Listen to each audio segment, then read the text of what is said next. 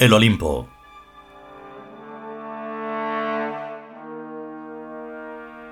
Vigésimo primer capítulo. Tercera parte.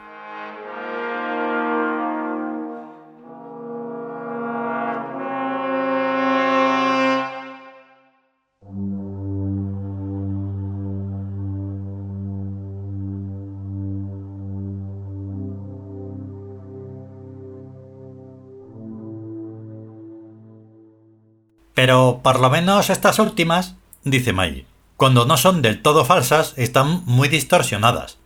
Pienso que porque los olímpicos nunca nos dejamos novelar ni filmar en nuestras auténticas vidas cotidianas. Faltaría más. Dice Eli. Y no solo por el pudor, que nos impide mostrar nuestra intimidad a los profanos, sino porque la sutileza de nuestra forma de vida resultaría inaprensible a la percepción humana. Desde luego, dice K. Tan inaprensible como la forma de vida de las estatuas. Hay estatuas de mármol, de bronce, de escayola, de piedra artificial y a lo mejor hasta de papel maché. Y hay unas estatuas de carne y hueso que somos los tíos. Hagamos lo que parezca que hagamos, nosotros estamos trabajando siempre, como ahora en que parece que solo estamos conversando. Contrariamente al simio sapiens, que no quiere trabajar ni a tiros, los tíos no podemos vivir sin trabajar día y noche y sin parar ni un instante y por eso parece que no trabajamos apenas. No ni nada, dice Lor. Lo que pasa es que nosotros trabajamos sobre todo con la mente, como es lo propio y característico de las estatuas. Claro, dice May, y por eso nos gustan tanto las bellas mansiones. Pero arboladas, dice Lor. Una mansión sin árboles no es mansión. Qué lástima que no haya novelas de árboles, se queja acá. Cuando sus vidas son las más extensas e intensas de todos los seres terrestres que habitamos el tiempo. Y esa es otra, la poesía. La manía de atribuir sentimientos humanos a todas las cosas. Y con los sentimientos humanos su pesimismo cara a la muerte.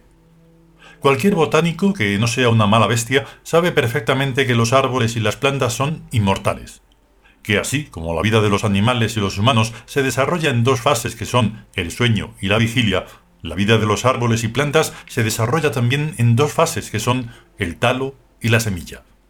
Hay incluso árboles y plantas que sobreviven por simple acodo de las ramas y aún por simple rebrote de las raíces sucesivas. La inmortalidad de cada árbol y cada planta está fuera de toda duda, cuando se la entiende no bajo el patrón de la vida humana, sino por cómo son en sí mismos. Un árbol es a la vez individuo y especie, tanto en forma de talo como en forma de semilla, ya que está en continuidad consigo mismo en el tiempo y en el espacio. Comparar la semilla del árbol con el semen humano es una idiotez improcedente. Si acaso podría comparársele con el polen, pero no con la semilla. La semilla es el misterio de la inmortalidad, un misterio mediante el cual el individuo se metamorfosea en espíritu. Es como escribir un libro, meterse en él y editarse millones de ejemplares, para a continuación transformarse otra vez en escritor. Dice Eli muy inspiradamente. Cuando seamos mayores, a lo mejor nacemos en cuerpos de árboles, aunque mucho me temo que por ahí pasamos antes. Yo también lo pienso, dice K, que antes de ser humanos hemos sido árboles, y lo pienso muy seriamente, pero al mismo tiempo tengo la vaga impresión de que algo muy grave nos sacó del ensueño magnífico y feliz de vegetalidad e hizo que nos sintiéramos obligados a venir a vivir a este mundo de semibestias. Tal vez la indefensión en que el reino verde se encuentra desde que apareció la animalidad y sobre todo el humano.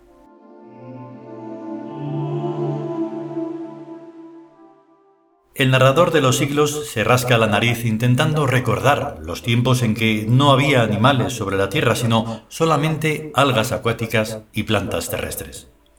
Pero pronto cae en la cuenta de que por aquellos entonces aún no existía la narrativa y por ende tampoco el narrador de los siglos, todo lo referente al comienzo de la vida en la Tierra está siendo dicho a toro pasado, y fijándose más en los bichitos que actualmente hay en el mar, que ni se sabe lo que realmente pasó hace incontables millones de años.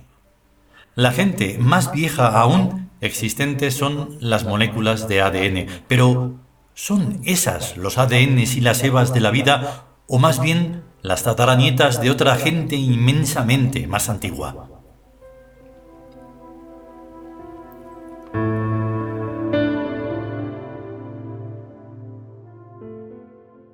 La molécula de ADN, dice K, es demasiado compleja como para que pueda ser considerada como punto de partida de la vida orgánica.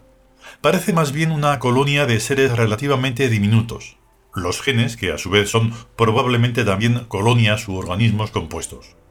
Por sucesivos descartes de este tipo llegaríamos a algo simple, a un núcleo vivo y vital que sería realmente el módulo de todas las formas de vida.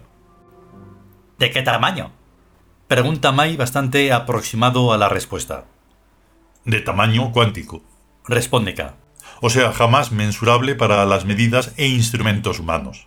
Porque estoy casi completamente seguro de que el núcleo vital no es físico, o no más físico que una idea o una abstracción mental de la conciencia. ¿Por qué digo esto? Porque estoy seguro de que la vida pertenece por igual a los dos espacio-tiempos, al de la fenomenología y al del numen. Lo que se suele llamar vida es el aspecto externo de algo que interiormente es abismal. Tomemos alguna de esas minúsculas plantas llamadas bacterias, y enseguida veremos que no se trata de un simple amontonamiento de moléculas, átomos y cuantas al azar, sino de un orden profundo que va emergiendo de dentro afuera. De un dentro que se sale del espacio físico y que por tanto pertenece al numen o mundo de las ideas y de los dioses. Por más que lo pretendan los científicos frankensteinianos, el origen de la vida no puede ser de orden exclusivamente físico, ni por más descargas eléctricas que echen a los átomos. Porque la vida posee una cualidad inefable y autárquica que solo posee la consciencia personalizada en algo que quiere vivir. El verbo que quiere vivir no es presumible en el bicarbonato sódico, dice Lor, aunque, bien mirado, ¿Qué sabemos de a dónde tiende a ser? El hidrógeno tiende a ser helio, dice K. Y aunque no sabemos nada del devenir intrínseco que hay en cada sustancia, ni nosotros ni los científicos, lo que sí es seguro es que la inmutabilidad no existe en espacio-tiempo fenomenológico. Deja un kilo de bicarbonato encerrado en un bote durante 100 millones de años y cuando lo abras habrá otra cosa. Eso es seguro. ¿Y esto qué nos enseña? Que entre lo orgánico y lo inorgánico, entre lo vivo y lo inerte, no hay una frontera definida.